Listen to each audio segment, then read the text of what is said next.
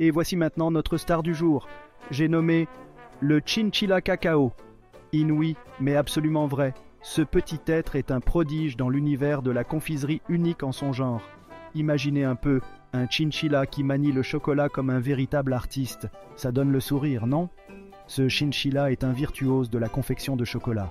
Depuis tout petit, il a développé une passion débordante pour la création de bonbons.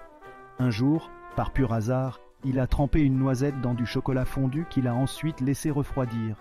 Le résultat Un pur délice qui a ébahi tout le royaume de ces petites créatures.